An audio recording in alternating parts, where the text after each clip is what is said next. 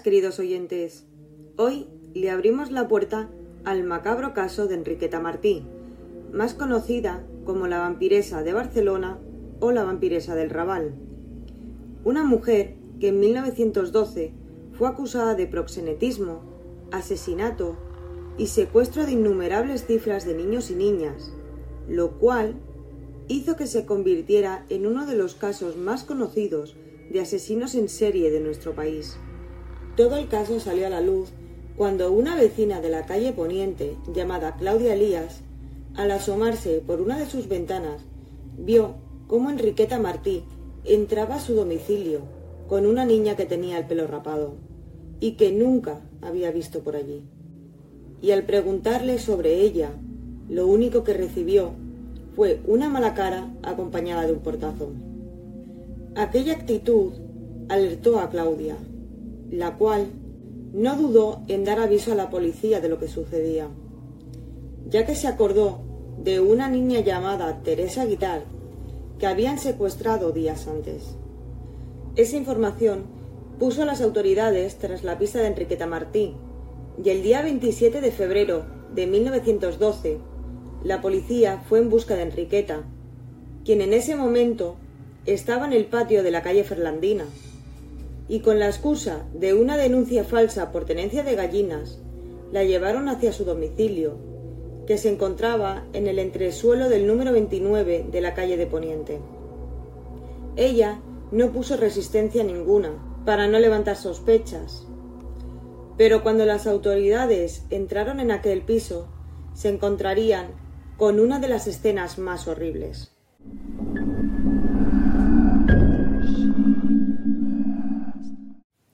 Se casó con el pintor Joan Puigdaló en 1895 y el tormentoso matrimonio duró tan solo diez años, ya que aún estando casados, ella no quiso dejar la prostitución. Enriqueta tenía una doble vida. Durante el día mendigaba tanto en la calle como en conventos y parroquias.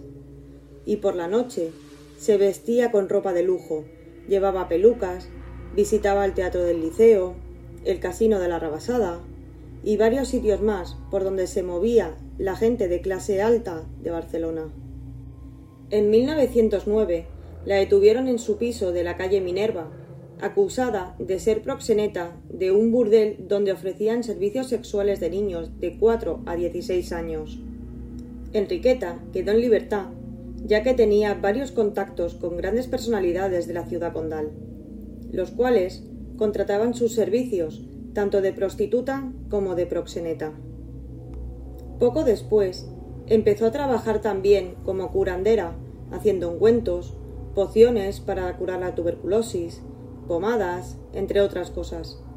Este negocio hizo que ganara mucho dinero, ya que la gente de clase alta pagaba grandes cantidades por todo ello. El 10 de febrero de 1912 desapareció en la calle San Vicens una niña de tan solo cinco años llamada Teresa Guitart. Enriqueta, en el momento en que vio que la niña se alejaba de su madre para jugar, ella se acercó y le dijo que si la acompañaba unos metros más arriba de la calle, le daría muchos caramelos. Y la niña, al ver que la estaba alejando mucho de su madre, quiso escapar. Pero entonces Enriqueta la cubrió con un trapo negro y se la llevó a la fuerza hasta su piso. Durante varias semanas, toda Barcelona buscó a la niña. Incluso llegaron a enfrentarse a la policía, ya que hasta ese momento los secuestros infantiles no habían sido la prioridad de las autoridades. No fue hasta que Claudia Elías diera la voz de alarma a las autoridades que fueron atando cabos de que los secuestros de menores y las denuncias hacia Enriqueta podían tener algo en común. Entonces fue cuando entraron en el domicilio de Enriqueta y vieron a dos niñas pequeñas.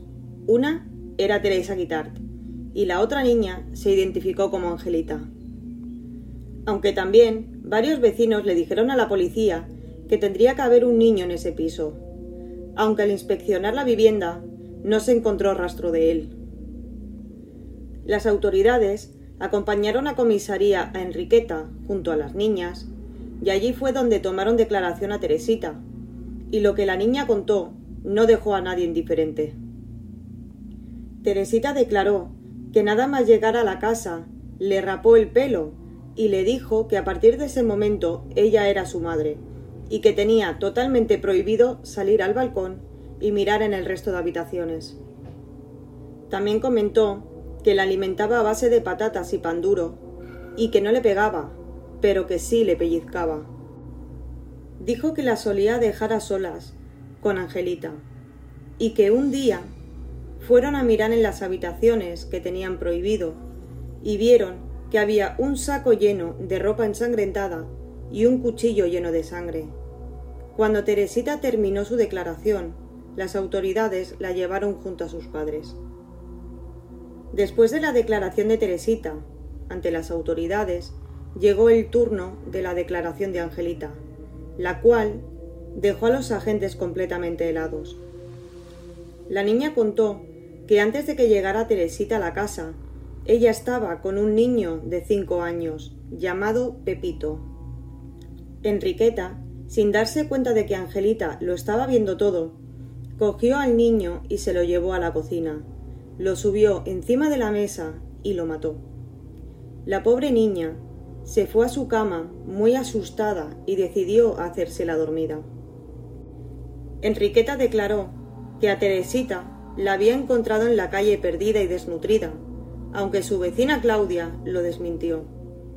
Y cuando Enriqueta le tocó declarar sobre Angelita, comentó que era su hija. Pero cuando su marido se presentó ante el juez para saber qué pasaba con su mujer, declaró que hacía cinco años que ya no vivían juntos, pero que nunca habían tenido hijos. Aunque sí que llegó a mentirle con un embarazo falso y un parto. Así que a Enriqueta no le quedó otra que confesar que cuando ayudó a su cuñada a dar a luz, le dijo que la criatura había fallecido para poder quedársela. Después fue llevada a la prisión Reina Amalia de Barcelona a la espera de juicio. Esta fue demolida en el año 1936. Mientras tanto, las autoridades llevaron a cabo el registro de la propiedad en profundidad y allí se encontró los sacos de ropa junto con el cuchillo ensangrentados que dijo haber visto Teresita en su declaración y otro saco con huesos humanos mezclados con ropa sucia.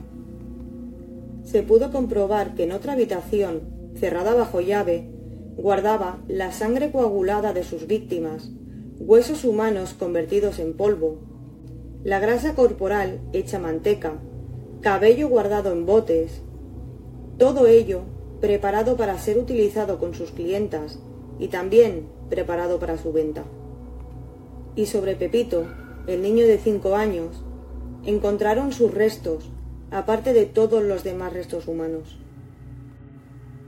Y por lo que dijeron las autoridades, la realidad de los productos que utilizaba como curandera estaban compuestos por los restos humanos de los niños a los cuales secuestraba, prostituía y después asesinaba. De esos restos humanos aprovechaba la grasa, la sangre, los huesos que convertía en polvo e incluso el cabello. Nadie llegó a sospechar de ella, ya que no dejaba resto de los cuerpos. Tras todos los hallazgos encontrados, Enriqueta amenazó varias veces en hacer público su diario donde estaban todos los nombres de sus clientes. Supuestamente, ese diario estaba repartido en varias hojas en las diferentes propiedades de esta asesina. Por estas amenazas se fue retrasando su juicio hasta que apareció muerta en la penitenciaría y por ello nunca llegó a ser juzgada por ningún caso. Hay varias versiones sobre su muerte. Las autoridades dijeron que falleció de cáncer. Otros comentaron que simplemente se suicidó. Y como no podía ser de otra manera, hay quien dijo que fue asesinada por sus compañeras de celda, ya que fue un encargo de alguien del exterior que supuestamente estaba en esa lista de clientes de Enriqueta. Al fallecer, llevaron sus restos mortales a la fosa común del cementerio de Montjuic de Barcelona. Y sobre el diario de esta peculiar asesina en serie, nunca se supo si era real o no. ¿Y vosotros? ¿Creéis que ese diario existió realmente? ¿Podría estar escondido en alguna vivienda de Barcelona? Yo creo que sí que podría estar escondido en algún sitio. ¿Por qué no? ¿Por qué no iba a estarlo? Bueno, y hasta aquí este episodio. Gracias por estar ahí y volvemos la semana que viene con un nuevo caso en La morgue sombría y el más allá.